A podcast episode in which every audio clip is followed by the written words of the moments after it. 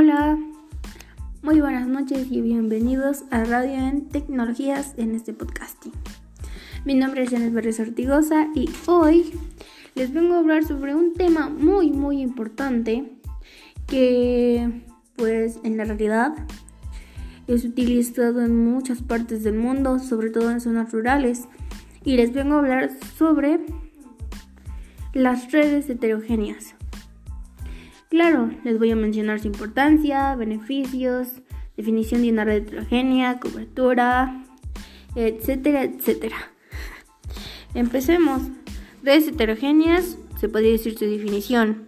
Para hacer frente a una manera eficiente al incremento exponencial de tráfico, será necesario nuevas tecnologías y topologías de red. Una solución pasa por las llamadas Net, Head, Nest.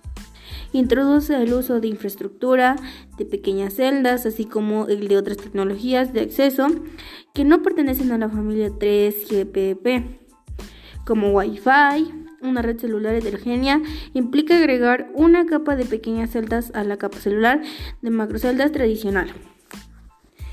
Esto me recuerda a que en una clase anterior en mi escuela lo estuvimos viendo con la maestra, incluso nos dejaron una maqueta algo complicada.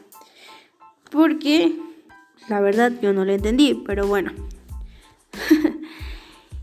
la mezcla de diferentes tipos de tecnologías de radio y el uso de, de macroceldas junto a nodos de baja potencia, trabajando en conjunto y sin problemas.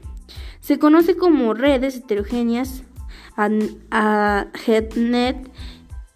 En la, en la FIG 3 se presenta una topología de redes heterogéneas, utilizando una mezcla de nodos de alta potencia, los macronodos, y nodos de baja potencia. Mm, un ejemplo podría ser que te imagines una torre sumamente alta, que sería la que se conoce como la macro. Que nos mencionaban que esta estaba ubicada, no recuerdo bien por qué parte, voy a mentir.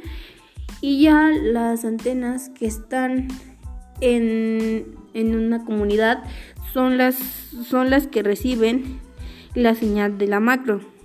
Y esto porque tengas una buena conexión, aunque a veces no sea así. Una red heterogénea es una red de conexión de ordenadores y otros tipos con diferentes sistemas operativos o protocolos.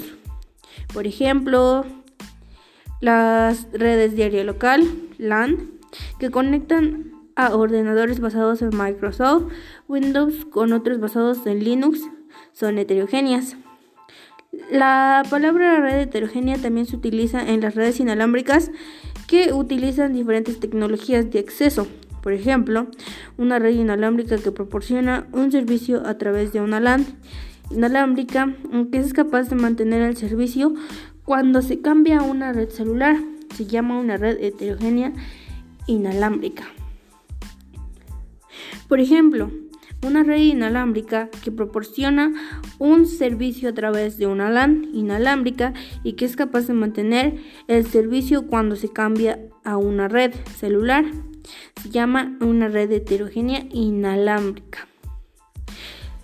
Mm, otro concepto de las redes que te voy a mencionar a continuación es importante o te puede funcionar para que conozcas más sobre ellas.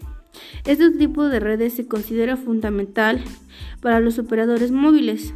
A medida que sigan aumentando su base de usuarios de banda ancha móvil con la introducción de tecnología LTA, con todo tipo de dispositivos, especialmente smartphones y, tablet y tabletas. HeadNet, HeadNet introduce el concepto de infraestructura de Small Cells macro, pico,